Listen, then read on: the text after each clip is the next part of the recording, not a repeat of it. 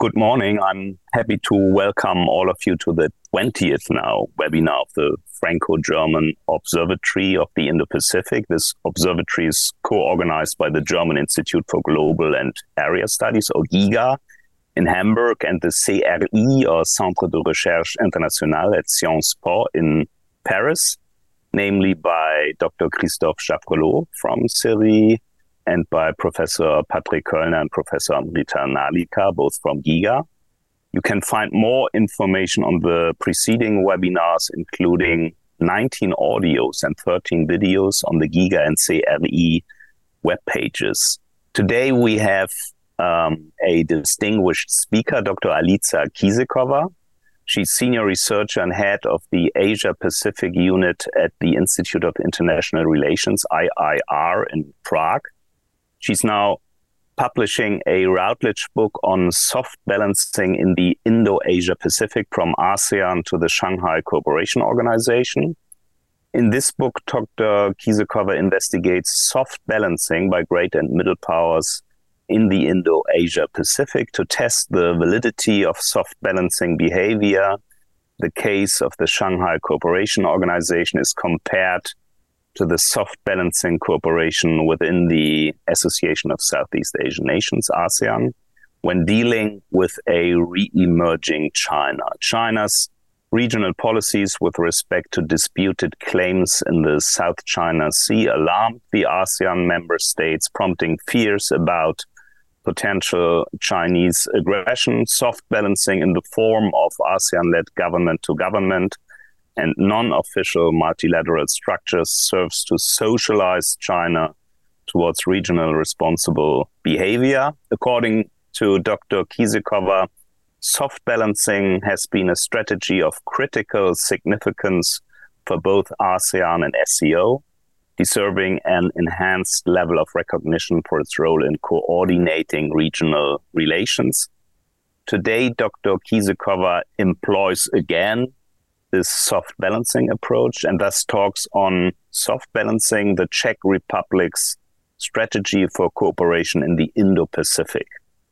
Before I hand over to Dr. David Camroux, I would like to add that after the presentation, we will have a Q&A session and all of you can post questions online. Please use the Q&A function and not the chat function because the chat function is only for internal communication. David and I will, um, after the presentation by Alica, uh, gather questions and forward them to her. David, would you now like to introduce Alica a little bit? Yes, uh, Andreas has said part of the essential, uh, but there is something that is not in the bio that is that Alica actually taught in for 20 years, I think, in Australia. And I've heard heard through my um, uh, my contacts so that actually you, like myself, are, are Franco-Australian. You have Australian citizenship uh, as well. Um, so uh, it's it's it's not sort of accidental that people from down under or spend a significant part of their lives down under should have a particular interest in the Indo-Pacific. Uh, what I think is particularly attractive in Alica's um, uh, CV is that also she has been a policy person, uh, uh providing policy advice uh, to the um, the Speaker of the Chamber, Chamber of Deputies in the Parliament of the Czech Republic. Um, she's j- just informed me that she's been involved in a project with um, other uh, uh, colleagues from Central and Eastern Europe to provide advice to the foreign ministries of you know other Central and Eastern European countries. So um, we've had Rory Med- Medcalf to start our webinar as one of the evangelists of the Indo-Pacific in Canberra. We now have we're going to listen to another evangelist of the Indo-Pacific coming from Prague. Over to you, Alica. Good morning, everyone, and um, thank you so much for including me in these uh, discussions and also giving me a platform, as you said, uh, for the first time to express the Central European approaches to the Indo-Pacific. Um, something also I'm grateful for is uh, Patrick Köllner's uh, arrival to Prague, I think, three years ago when he came to our symposium at the Czech Ministry and first time mentioned your initiative. And we started uh, having conversations uh, since. Um, I will dive into my talk, um, which I structured in a way um, to give a little bit context, uh, because obviously many people feel like this came out of uh, blue. like you said, your question is, um, is this why is the Czech Republic first one with this strategy from the region? And you also asked me before, is this some sort of a bandwagoning with France, Germany, uh, you know, the Netherlands? and UK, or is there any specific dynamics uh, for the Czech Republic? And I will try to address these two big questions um, from your initial correspondence. Um, but for that, I need to give a little bit context, uh, even references to history um, and the overall dynamics uh, of foreign policy of Czech Republic. Then I'll look at the document itself, um, just to give the audience a little bit idea about the actual uh, official strategic document.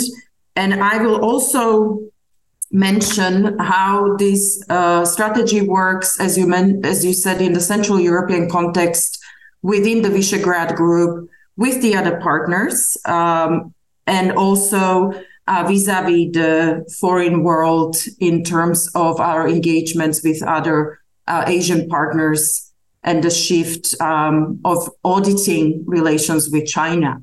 Um, to not to make this too long, in terms of the content or the context, I need to mention, and this is something that came up in some informal discussions also with diplomatic um, staff from the MFA. Obviously, everything is uh, Chatham House rules. Um, but some of the big um, inputs uh, highlight that the Czechs have been quite uh, for a long time engaged with Asia. We might not be aware of this, but uh, even the Czech have Oriental Institute since 1920s, which obviously created a sense of not just university exchanges, but also other uh, stakeholders involved with Asia conversing with Asians in their languages, uh, studying their culture, and having this kind of interactions. Um, I personally did work on um, involvement with India and Central European engagements, and historical linkages go quite uh, also to 1920s. Um, uh, obviously, through poetry um, when there were visits uh, from 1921 and also 1928 of Tagore, Bengali poet who came to Prague and also inspired some of the, um, I would say, symphonies uh, of Janáček.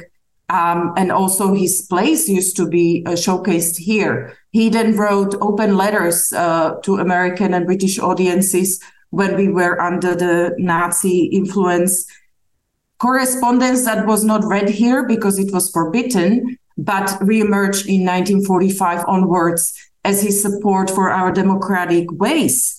And this kind of linked us to India quite uh, early on. And um, obviously, Havel, Václav Havel, the former president, was very influential.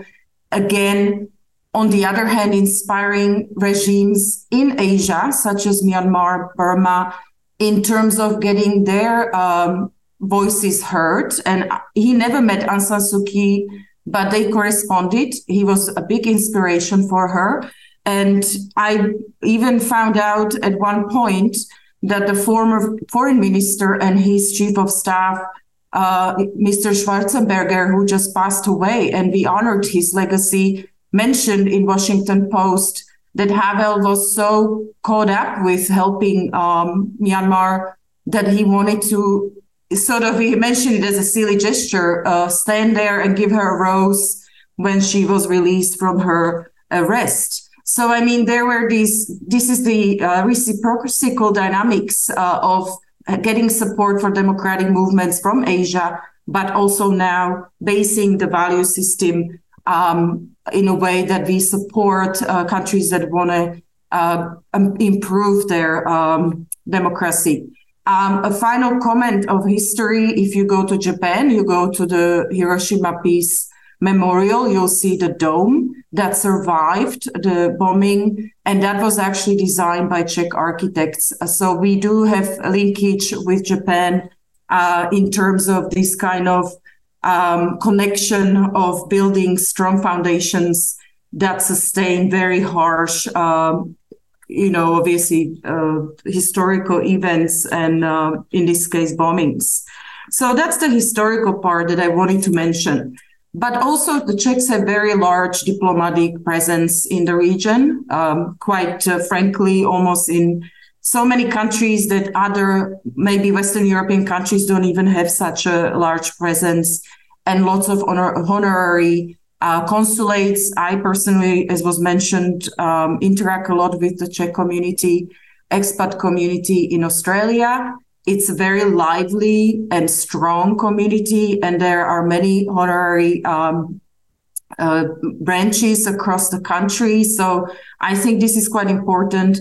And they engage also with the Pacific, not just Southeast Asia or East Asia and Central Asia. So, I mean, this overstretch and really seals uh, the political and diplomatic relations as well. In terms of the foreign policy, it's not a novelty for Czechs wanting to coordinate their engagements um, with Asia. Um, diplomats have spoken about this at length previously. What actually fast forwarded the process, I think, was the Czech presidency in the EU and then obviously um, organizing forum on Indo-Pacific in Prague in June um, during the presidency era, but also nominating a special representative for Indo-Pacific who completed his term, and I believe he's now in Spain, Ambassador Sečka. There will be another one, and and Czechs are very good at uh, nominating career uh, diplomats who have a very good knowledge of Asia and are very good diplomats in that regard and engage across the board, not just with China or other um, prominent actors, but also with uh, less known um, less known countries. Uh, I was told the Czechs helped to build a hospital in Papua New Guinea, something you might not have heard. So these kind of activities are quite known um, amongst the diplomats um, as as uh, some sort of a contribution. Obviously, another part is looking at the context of foreign policy. The Czechs uh, have very distinguished policy towards transatlantic relations, EU and NATO. That's where the grounding is. And in terms of Indo Pacific, work and stabilize relations with democratic countries. So I think this is also driving the whole process. So the document came earlier than actual strategy on China. We don't have a strategy on China. It's in works. But this document actually opens up the Czech foreign policy to other relationships because for a while we've been quite focused on China, elevated China in media in our discussions. And now we realize obviously there is this whole new world. And we are, because of having all these linkages, we do want to uh, develop relationships with everyone else. So, what the document actually is about, um, when you get a chance to look at it, obviously the motto is we're closer than we think. And I think that's a very good point.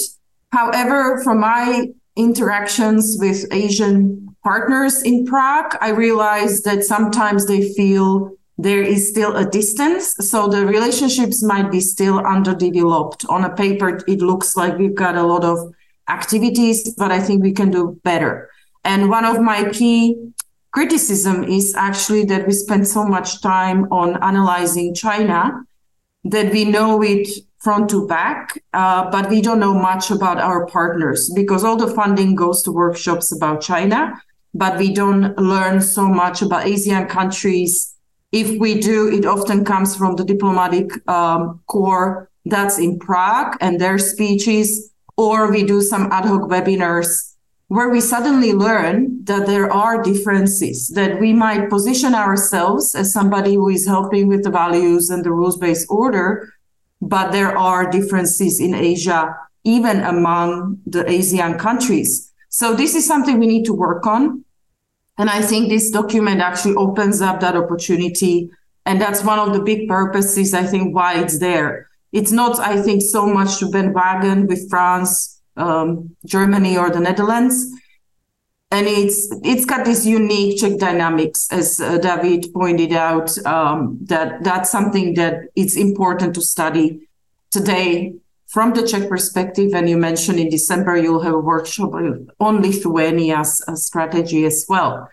But I want to mention what I find quite interesting, obviously, apart from that value based um, content, is also the uh, affiliation with the United States as a natural partner and close uh, connection for the uh, Czech Republic.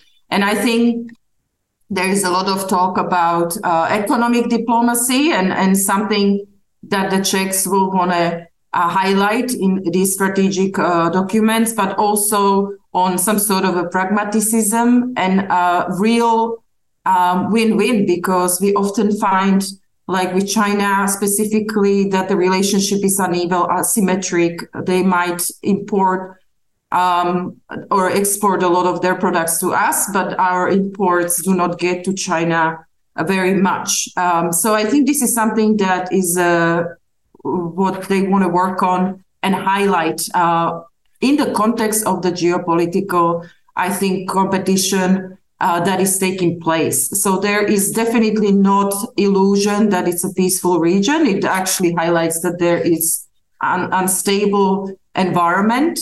But I think um, in general, the Czechs know their strengths, and I think that's what they are inserting as their priorities in the document that they want to contribute with. Um, I think some of the very important aspects is the idea of sustainability and consistent, I think, approach.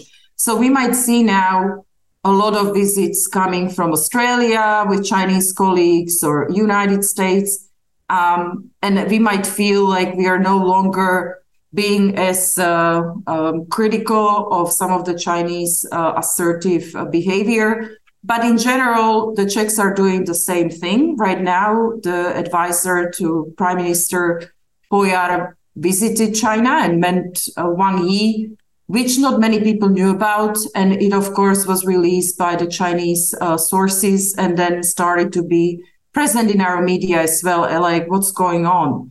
And one of the parts is that we went from such a very um, warm panda hugging relationship with China during the previous presidency of Zeman to something that is definitely more um, reflective and and linkages were disrupted the direct flights were disrupted and now there is a, an effort to restart this kind of visible uh, connections to China, but under the, uh, I would say, uh, pretext of having more pragmatic and also beneficial relationship. Let's face it, we need to analyze the Czech relations with Asia, also in a context of what was regionally happening with the 17 plus one Chinese platform or Chinese led platform from my knowledge and observations from the start, the Czech prime ministers, even Sobotka before was arguing this is another space, but we also look at the relationship through bilateral eyes and EU platform. So it's not something that we embrace as our primary framework for engagements with China. But we also need to notice what's happening in that space regionally that push the Czechs actually be more proactive and individualistic. Same with the V4 countries. Um, as I mentioned before, um, obviously this uh, strategic document, document mentions relations with democratic countries, but it also says, and other foreign policy documents, that we do want to have good relations with our neighbors, our close neighbors from the V4 countries, and we have Germany and we have Austria. And when I look at the German approach to China or Indo Pacific, I can see it's very pragmatic and economy based. And the Czech economy and the German one are very highly connected. So, as much as we would like sometimes be more rush and cut ties uh, based on uh, human rights abuses, we do realize that that would actually hurt our trade with Germany and Germany's probably economy on its own. So I think this is also uh, the complexity of it all. And uh, again, this document highlights um, the prosperity part, which is important, but also sustainability. And here we do highlight our strength in building medical facilities, uh, environmental um, topics, but also in terms of energy security um, and transportation. So we do create connectivity projects that build on our strength in uh, transport as well. But we do want to have synergies. And the reason why I mentioned this, we do study, and that's the second, uh, that's the third part of my uh, talk. We do study how other Central European countries approach Indo-Pacific and whether we have any sort of overlaps. And when we did our foreign policy paper with colleagues from Poland, Hungary, and Slovakia, we learned that all of us primarily look at Indo-Pacific through economic terms. Um, for us, it is uh, investment opportunity, and we want to diversify our supply chains. That's the bottom line for all of us. And we also learned that not always our governments are using the terminology Indo-Pacific.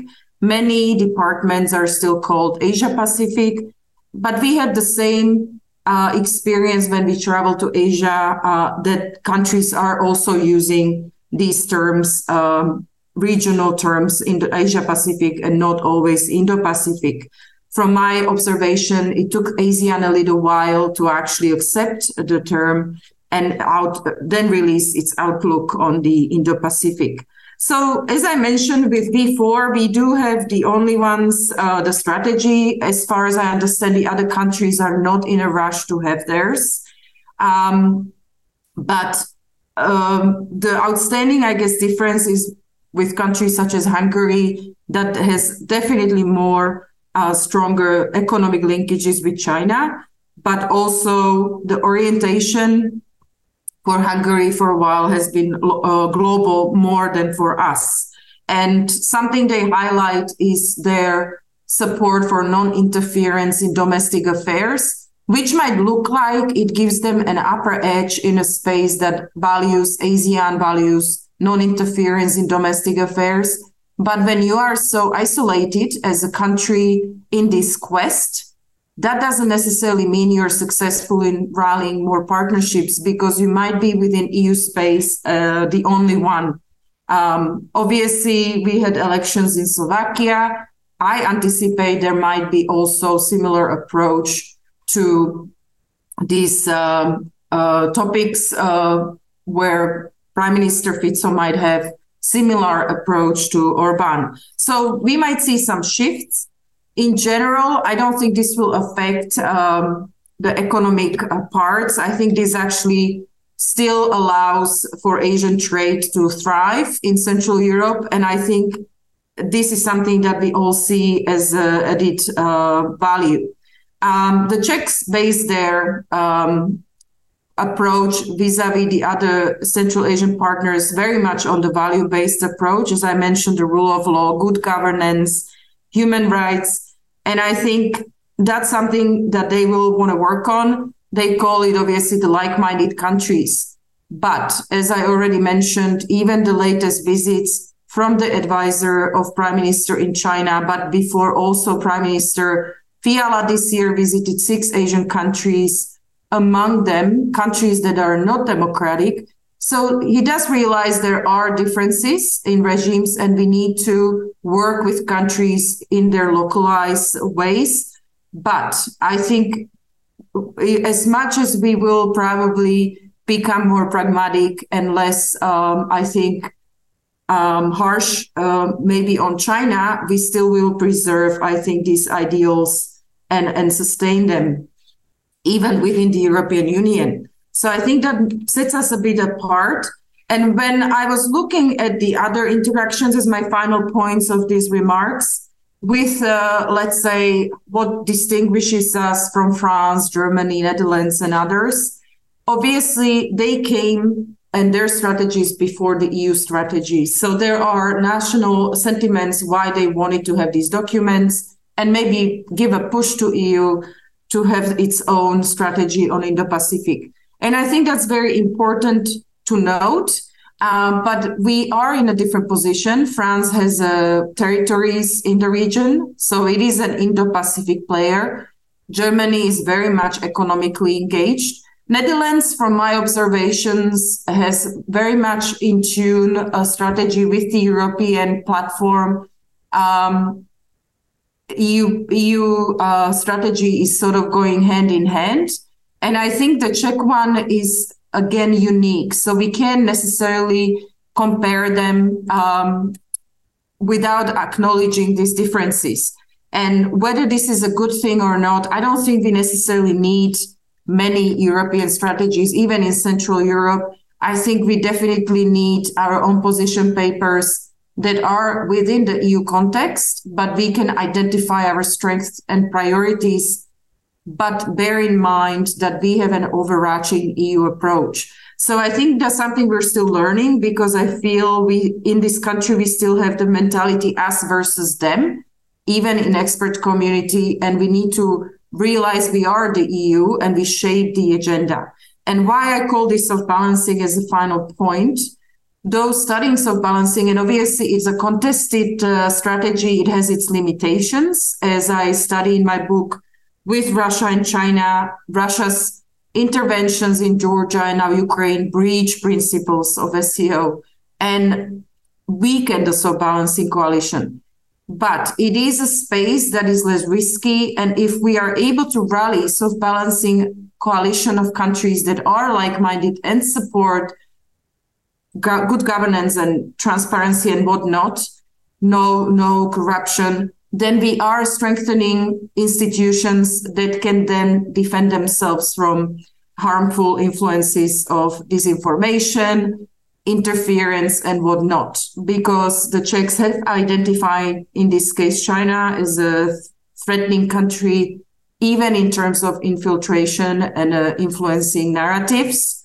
And I think we need to work on this. And that's something that we share also with other Asian countries and contributes to this soft balancing, creating a space that can protect, um, I, I, think, the institutions and individuals in a way that's not uh, creating conflicts and, and wars. So that's that's why I like using it. Uh, happy to elaborate in discussion.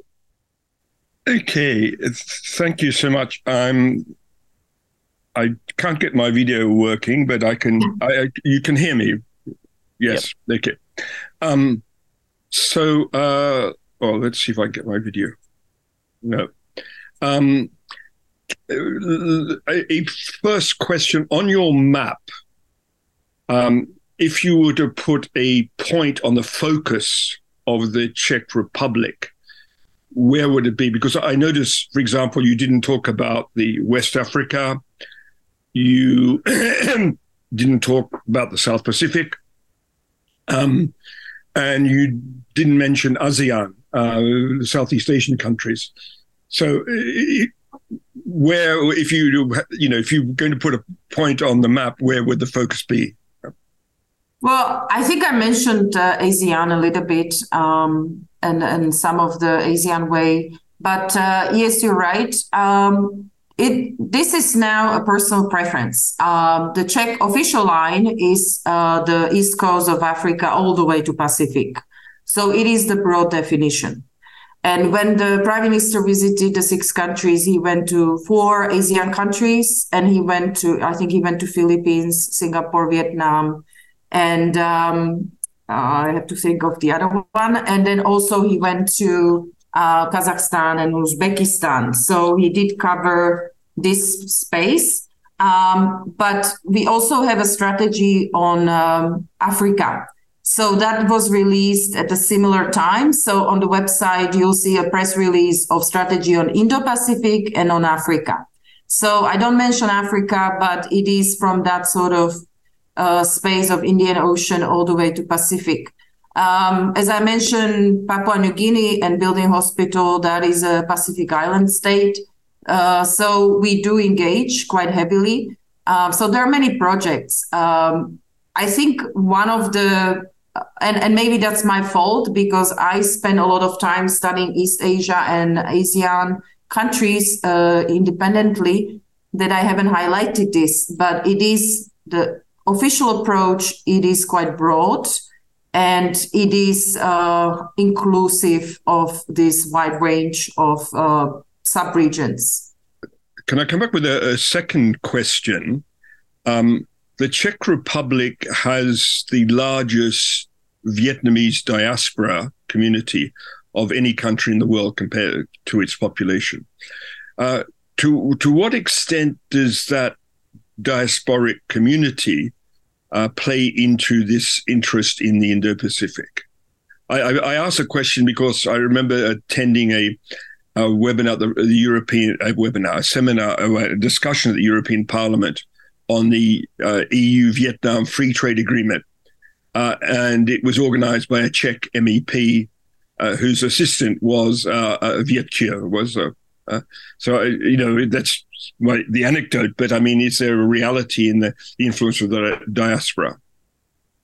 Um, it's first of all, it's acknowledgement because it is an official minority, and we have Sapa, we don't have a Chinatown, so we do have uh, definitely unique um, case here. Um, I'm not sure how much the lobby would be involved. Uh, at the end of the day, Vietnam still has a regime that is not democratic. Um, but uh, we work with them also because of the presence of minority a lot. So I would say it's one of the important partners and countries, but it is not the deciding element. I think we have uh, such a diverse portfolio that this is just a very much added value, I would say.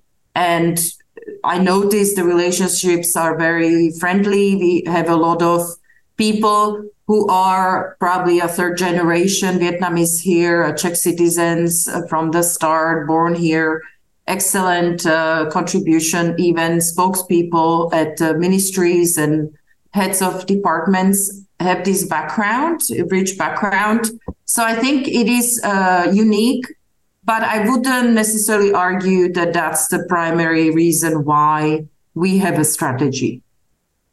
There are now two questions from the audience. I just um, read them. Yes. The first one is from Linas Didvalis, Vytautas Magnus University in Lithuania. Thank you for the presentation. How many resources is Czech ready to allocate to implement this strategy? For example, how big is the department within the Ministry of Foreign Affairs that is responsible for Asian affairs? Are there many experts and subdivisions that focus on East Asia, Southeast Asia, etc.? Oh my goodness, hot topic, and not very good one to discuss uh, if we have MFA presence uh, in the audience. Um, as far as I know, and this is my take, uh, there is not much funding. Um, so your uh, this topic is so spot on. This topic is so spot on. I would not argue that we don't. I, I cannot give you a number how many diplomats uh, exactly, but it is a large number, especially the older generation diplomats, it's my understanding in like 1990s, and some people like the older generation is still present in uh, diplomatic corps. They spoke the Asian languages.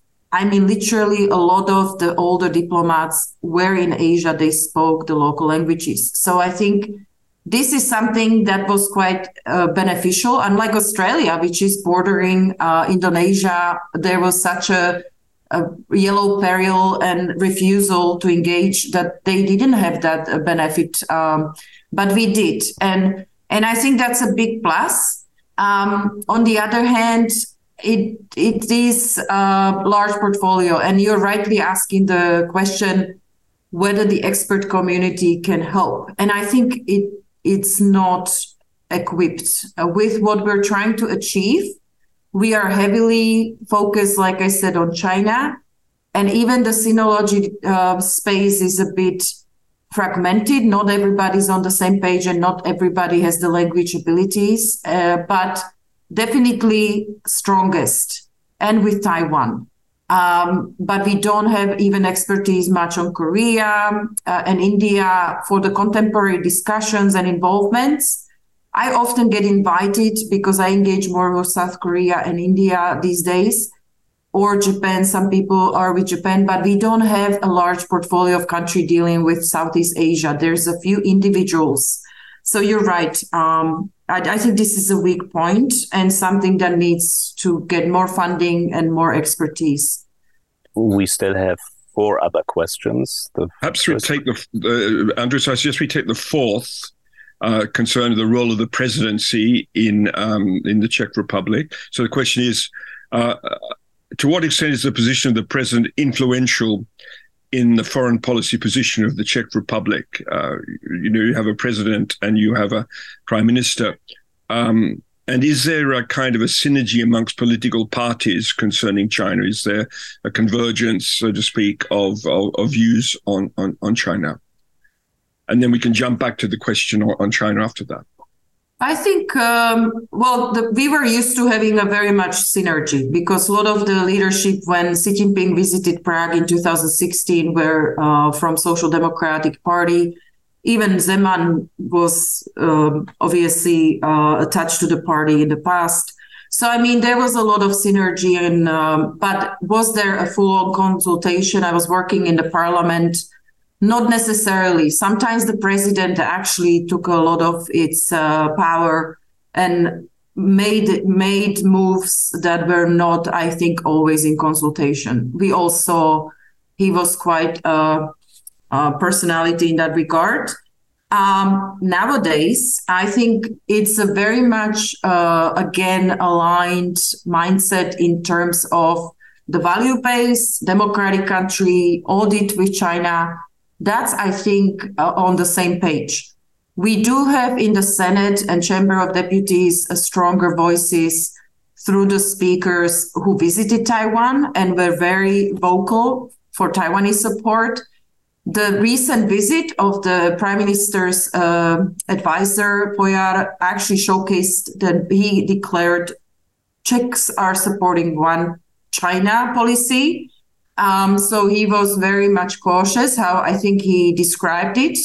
Um, President, we all know, came from the NATO ranks and has a very, very strong position on China. Uh, he feels it's a big threat.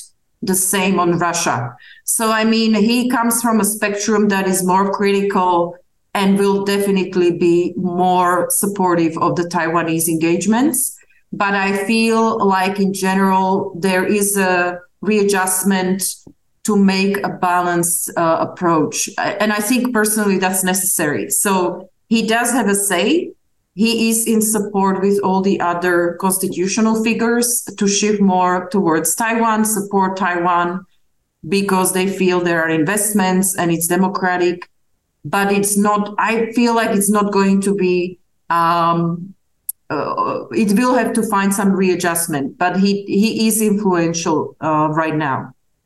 The next question is by Andrea Budeanu. How is the Czech Republic's strategy for cooperation in the Indo-Pacific seen from China? Is there a response from China? I personally think the strategy itself doesn't really criticize China. Um, so it's more about what specific steps Czechs took in terms of uh, siding with Taiwan and meeting Taiwanese representatives. So, document itself, um, I don't think it's a problem um, because when you look at it, it doesn't really um, show much concern. I think we need to see how the strategy on China will play out uh, as a final version. To what extent it will um, be critical of China. So I think that's the document we need to look at.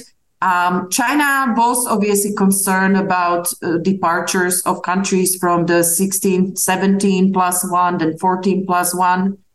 But I personally don't see them uh, being too concerned because the bilateral relationship with Czech Republic still continues. We we can just uh, disconnect uh, in a way that Lithuania has and and that's something you'll speak about in December. But again, I don't feel this document itself was perceived uh, too negatively. I find a lot of bad press and threats coming, especially when we visit um, Taiwan and we meet the representation from Taiwan here. That's a big problem for them.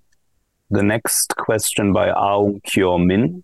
What would be Czech Republic's perception and engagement with the other regional organizations, such as BIMSTEC? As Modi became prime minister in 2014, the East policy has been adopted, and BIMSTEC has been one of uh, the important regional organizations for India and the Bay of Bengal region, and this would also be important to the Indo-Pacific region.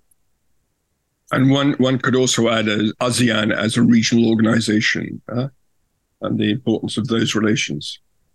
I think it's a very good question. And if we look at the strategy, the first page highlights specific examples of ARF, ASEAN Plus. There is AUKUS, even Quad, uh, CPTPP, IPF, RCEP. So mentioning specifically BIMSTEC, they would be supportive.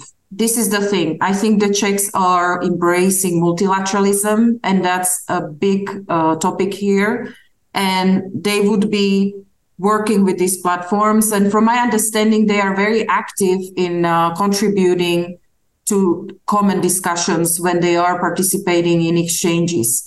Uh, in terms of India itself, and, and her, hearing their case, uh, the Czech representation flew to even Raisina dialogue and was involved. We had Jaishankar visiting Central Europe and meeting Czech representation what is interesting is for us to still learn the India way, how they are perceiving, how they want to approach. And we do have differences. Uh, we have differences how the Czech representation wants to approach uh, Russia, and obviously how India approaches Russia. So I think in that case, um, cooperation with India and the regional organization that they lead um, is crucial for us. Um, we have a very active ambassador now in India and who used to be the head of Asia department in general. So she gave a speech on the Indo-Pacific strategy and involvement and is very active there. We're going to open another consulate, I understand, um, in Mumbai. So, I mean, we are very present, um, but we will have differences when it comes to some discussions about specific players, such as Russia. Um, it will be, I think, a sticking point for now. So then there are questions from Augustin Normand. Thank you very much for that rich presentation. What is the role of the uh, Czech and other EU member states exchanges in the publication of the strategic document? do the change of EU diplomatic approach toward China have an impact on uh, the Czech foreign policy? If yes, to what extent? I think the Czechs are the, in the current government. Um, the foreign minister, the speakers, the pre- president are in a very much the same mindset when it comes to China.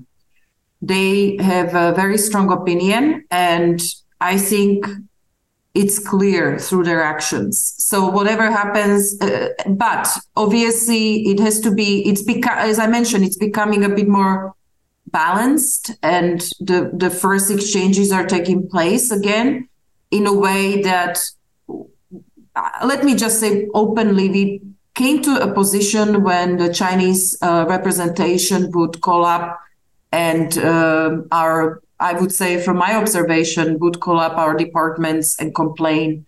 That was breach of uh, trust and, and diplomatic code of conduct. Uh, they they tend to overstep in that way.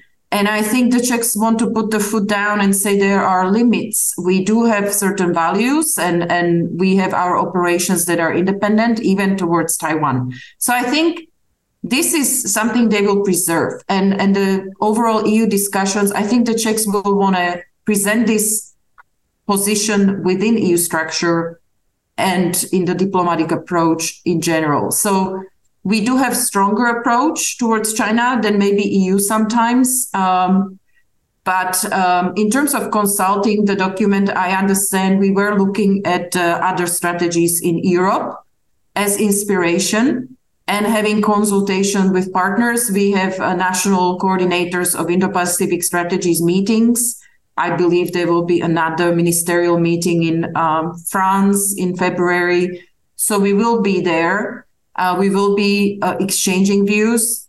But in terms of China, I think there will be um, stronger approach, definitely a more critical approach. This is something, as I said, goes back to uh, the Oriental Institute's values, and, and they are studying Xinjiang, Tibet, and, and we constantly have presentations here. This will not change regardless who is in power. So that's something that is consistent here. David? Yes. Um, there is a question on uh, by Mohammed uh, Mahous uh, Rahman on uh, what is your strategic plan to South Asian countries, uh, democ- questions of democracy and development. And can I add a rider to that? Uh, at the time of uh, I think Havel, the Nobel Prize winner, uh, Myanmar, Burma was a particular uh, it, it was of a particular concern. Um, so, uh, and you know, at the time of Aung San Suu Kyi, when she was uh, the de facto president of, of Myanmar, uh, the, the, the, Myanmar was very much on the, the Czech uh, radar screen. Uh, uh, since the coup d'état, what is the you know the the Czech? Is there a continuing Czech interest in Myanmar? and questions of democracy promotion. And that relates also to the other question on South Asia. Uh, this is an excellent topic, but the actual strategy doesn't have a specific uh, section on South Asia. Uh, obviously, it interacts with India with the mindset that India is a democratic country and like minded country. So I think that's something that is a case in point um, that they will and, and we are keeping an eye on the upcoming elections that are taking place in India next year. So, but in terms of development, I know the Czech startups, I spoke to people who are involved in small and medium sized businesses. They actually self motivate and created their hubs in India to create workspaces and cross shared workspaces to reduce uh, uh, initial investments in these uh, relations, but also government, even previous government was giving incentives for feasibility studies. So I think uh, in, in terms of business space and investing in projects that might be also related to environmental projects, Czechs are definitely actively involved in India and obviously South Asia. So i would and i would definitely keep that in mind that that's ongoing even from independently from other businesses that might not run under this strategy myanmar is excellent topic and i asked this question also when i had my informal discussions like at what stage we are and we were definitely in the good government governance uh, part before looking at the democracy and uh, helping that kind of uh, pump, uh, help. Right now, I think our country of interest for development is still Cambodia, and um, the transformational projects for Myanmar are now shifting more towards humanitarian assistance. We do we do create environment for people from Myanmar uh, who are executed. They always have open door policy here and we do work with them. But I understand, And I will be honest, this is a very sensitive topic. You can't do this openly. As we know, when we work with Cuba in the past, you do these kind of activities in a way that's not publicly declared, uh, even by think tanks, individuals. So there is help, but I think it's more humanitarian now than pushing for the democracy um, with the current situation.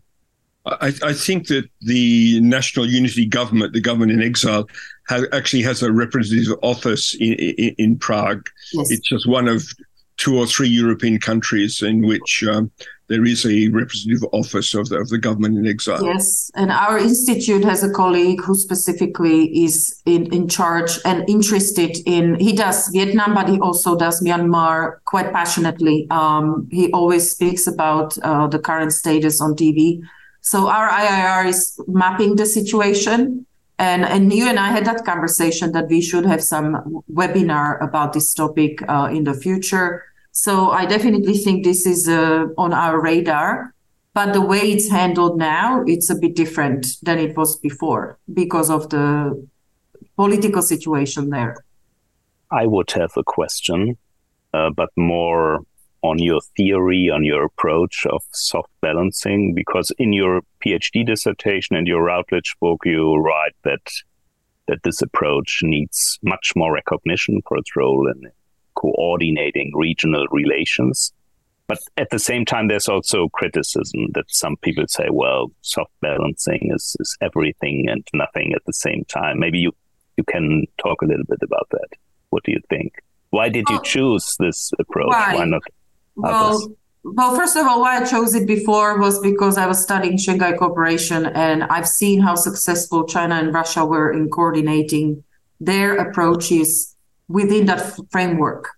But then when I started, and the same ASEAN at one point was successful getting a common position towards China, but you have to declare it within the organizational space. So I felt like there was a chance to use the platform, but it has limits because specific countries, such as in my case in the past, Russia would breach the principles of destabilizing region using force and that was criticized also by SCO in a way that they said the conflict has to stop. And we had a five day war and it was the end of it.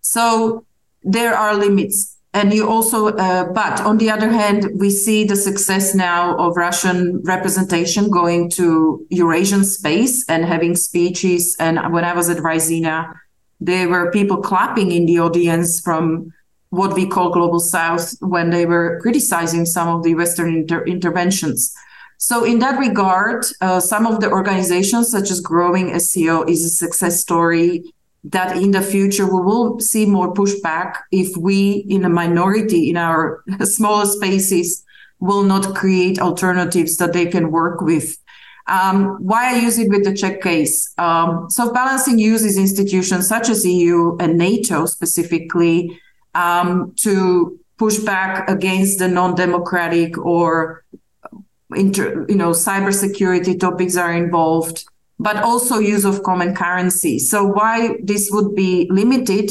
Let's say if we wanted to use euro to counter a use of like yuan and ruble, um, obviously dollar in the future, we don't all use the same currency. So by not using it, we are not utilizing the soft balancing tool, which is the currency for our exchanges to full extent. So that's why there are limits. You all have to be sort of on the same page, which doesn't mean that the Czechs are not using euro already in their transactions domestically. The business is completely converted in that regard. We just don't use the currency in daily operations. So, I mean, that's one of the aspects.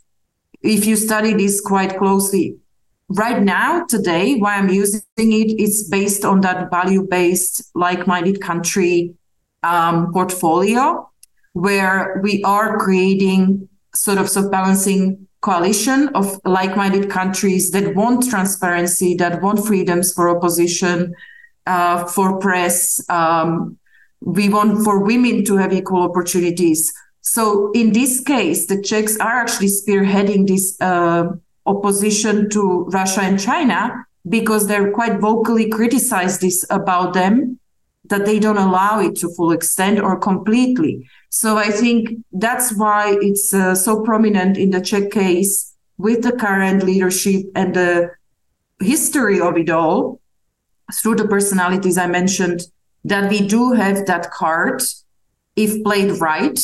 Um, this can sustain that uh, soft balancing coalition in terms of rules based order, value based foreign policy. So, and human rights. So it's an aspect of it that can be definitely explored more, but within the constraints of the EU and NATO, because I personally focus on institutions and how they can create that sort of environment where you don't have China and Russia members of EU or NATO. So they are the outsiders.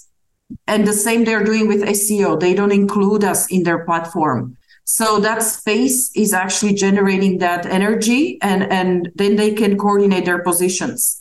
So we can do the same in our sphere. We just have to sort of, I think, uh, loosen up a bit because sometimes we get very caught up with terminology and don't see any sort of grays, gray zones.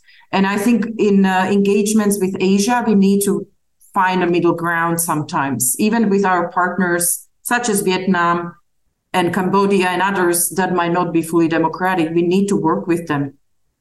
I'm not sure if that answers your question. no, I think that that was very good. Um, we still have, yeah, maybe two minutes. So I think maybe David, you you can talk about our next webinar. Yes, you said um, it's on, on Thailand. Yes, I, am sorry that my video seems to have disappeared. Um, just to announce that the next, we have an exciting program for you. The next webinar will be on, I think, the 13th of December. And the speaker is someone who's with us today, uh, Associate Professor Lina Linas Didvalis, who will talk about Lithuania's um, Indo-Pacific strategy.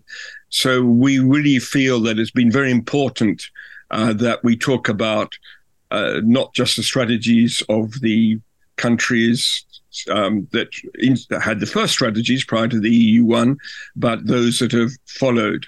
Uh, and as we've seen, there is a degree of, in a sense, uh, interrelationship, um, but also of difference. And then in uh, in January, uh, after Christmas, um, GIGA will be organizing a, um, a webinar with uh, Professor Thitinan Pongsudhirak uh, of Chulalongkorn University, who will seek to answer the question why doesn't Thailand care about the Indo Pacific, um, you know, given its geographical situation? Um, so, you know, we will be true to our mandate of um, bridging all of the Indo Pacific uh, going from uh, the Czech Republic to Lithuania, and then after Christmas uh, and the New Year to to Thailand. So thanks very much to everybody f- for joining us. Uh, the webinar will be available on both the GIGA and the CERI websites uh, for those who missed it and who want to uh, watch again. And we look forward to seeing you again uh, very shortly. And thank you, Alica, for a wonderful presentation.